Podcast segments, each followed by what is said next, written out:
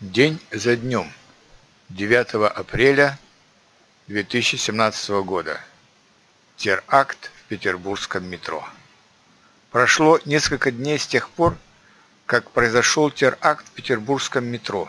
В результате теракта 14 человек погибло, свыше 50 было ранено. Один из моих друзей был в то время в метро и как раз ожидал тот поезд, который был взорван. Вот что он рассказывает. Взрыв произошел в 14 часов 40 минут. Это еще не общегородской час пик, но как раз в этом районе находится несколько университетов, институтов и колледжей, где занятия заканчиваются в это время, поэтому среди пострадавших очень много студентов, совсем молодых людей. Есть среди них и несколько туристов из Москвы, Челябинска, Белоруссии и Казахстана. Сергей, мой друг, стоял на платформе, когда дежурная по станции внезапно объявила, что посадки на прибывающий поезд нет и всех просят отойти от края платформы.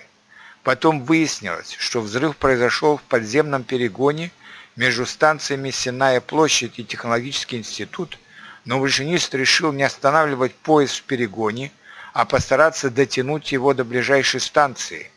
И это было правильное решение – спасшая жизнь десяткам человек, так как выводить людей по подземному переходу, по подземному туннелю потребовало бы гораздо больше времени, и даже здоровые люди могли бы задохнуться от дыма. И вот через минуту к станции Технологический институт медленно, с пронзительным гудком и с каким-то скрипом и металлическим скрежетом подошел этот поезд, темный, без электричества, с одним изуродованным вагоном. Сергей рассказывает, что это было как в фильме ужасов. Дым, химический запах селитры, темнота, крики людей внутри вагона, шок и страх людей в соседних с ним вагонах, выгнутая искореженная дверь, которая цеплялась за края платформы, заклинившие двери рядом, и ужасная картина внутри, где рядом с дверью в несколько рядов лежали мертвые или тяжело раненые люди. Люди на станции были в шоке и ужасе, но никто не паниковал. Наоборот, люди пытались помочь выйти раненым и вынести мертвые тела. Тела нескольких человек, в том числе и самого смертника, были разорваны на несколько частей. Какой-то нереальный фантастический страх вызывала оторванная голова смертника с открытыми глазами. Некоторым людям на станции стало плохо от такой тяжелой картины. Вскоре появились врачи скорой помощи с носилками, кому-то делали противошоковые уколы, кого-то выносили наверх. Появившаяся следом полиция просила всех людей разойтись.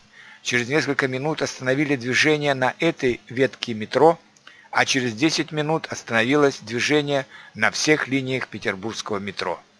И это было правильное решение, потому что спустя 15 минут уже на другой станции, тоже в центре города, на станции Площадь Восстания нашли бесхозную сумку с бомбой, спрятанной в пожарный огнетушитель. Она могла взорваться в любую минуту, поэтому сначала подавили все телефонные сигналы на этой станции, чтобы никто не мог на расстоянии взорвать взрывное устройство и только потом обезвредили бомбу. Выяснилось, что бомба на станции Площадь Восстания была в три раза мощнее и содержала больше железных поражающих шариков, а поэтому жертв от ее взрыва могло быть в несколько раз больше. Сразу после этого отключили мобильную связь и на других станциях метро и провели их тщательную проверку. Может быть поэтому, но мобильная связь во всем городе работала с перебоями, и я никак не мог дозвониться сыну, который возвращался на машине из центра Санкт-Петербурга до нашего пригорода. Обычно этот путь занимает полчаса, но в тот день он добирался два с половиной часа, так как все дороги из-за остановки метро были заполнены машинами. Кстати, в тот день после взрыва все автобусы, троллейбусы и трамваи развозили людей по разным районам бесплатно. Даже многие таксисты предлагали бесплатно довести людей до того или иного района города. В течение двух дней после взрыва метро было полупустым, так как люди боялись спускаться под землю но теперь все стало как прежде. Страх у людей, если не пропал, то значительно уменьшился. Что касается смертника-террориста, то им оказался совсем молодой человек, 22 лет, из города Ош в Южной Киргизии, узбек по национальности. Говорят, что в детстве и юности он был очень добрым, спокойным и трудолюбивым. Последние шесть лет он жил в России, в Санкт-Петербурге, работал в кафе, а также в автомастерской.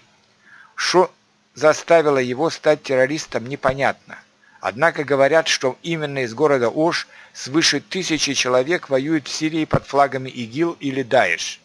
Возможно, что кто-то из этих людей, вернувшихся из Сирии, сумел сделать за короткое время из этого молодого человека террориста-смертника.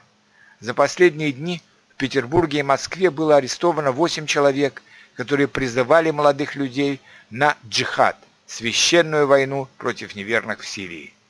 Можно было бы говорить, что такой теракт – месть России за ее участие в войне в Сирии против ИГИЛ. Но произошедший вслед за терактом в Санкт-Петербурге теракт в Стокгольме, а также бывшие незадолго до этого теракты в Бельгии, Франции и Германии, говорят нам, что причина всех этих терактов лежит гораздо глубже, и что борьба с терроризмом, к сожалению, будет очень длительной и сложной.